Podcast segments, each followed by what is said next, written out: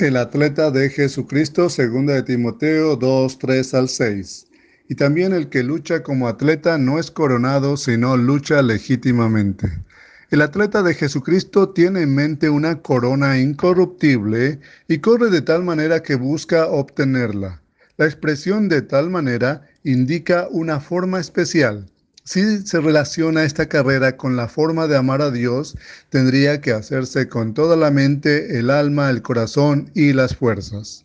El atleta de Jesucristo sabe que su carrera está por delante, no atrás, no a la derecha ni a la izquierda.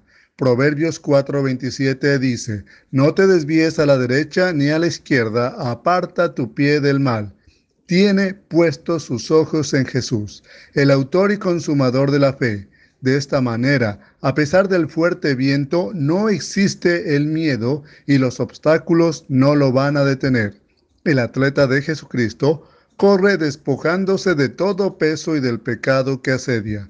Entre mayor sea el peso que un atleta tenga, menor será su velocidad y mayor su cansancio.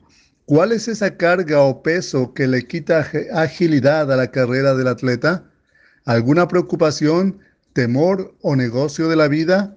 ¿O es algún pecado no confesado y del cual no ha habido arrepentimiento? Sea cual sea el peso que detiene la carrera, debe ser puesto a un lado y así correr libremente esta carrera que conduce al cielo. El atleta de Jesucristo también corre con paciencia, es decir, corre soportando las pruebas sin desmayar, con constancia y fortaleza, calma y paz. A pesar de las pruebas, las tribulaciones o el cansancio, el atleta de Jesucristo continúa con su carrera sin retirarse de ella, sin parar, sin renunciar.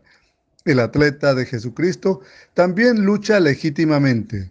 Legítimamente tiene que ver con aquello que es reglamentario, lícito, cierto o verdadero.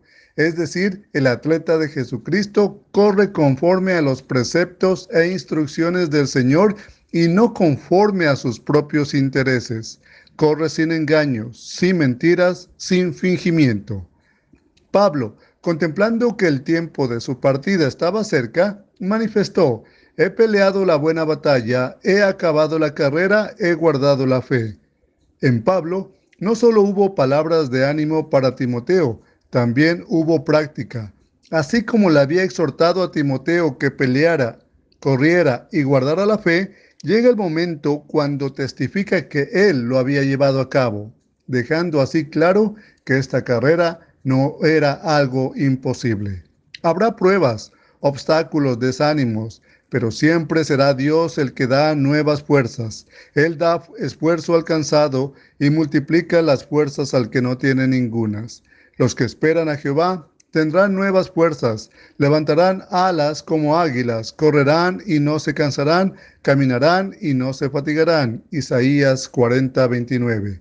Amado hermano, ánimo, no haya temor en tu corazón, no desmayes, esfuérzate, mantente firme porque Dios está contigo.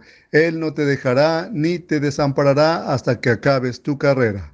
Que Dios nos bendiga con su palabra. Amén.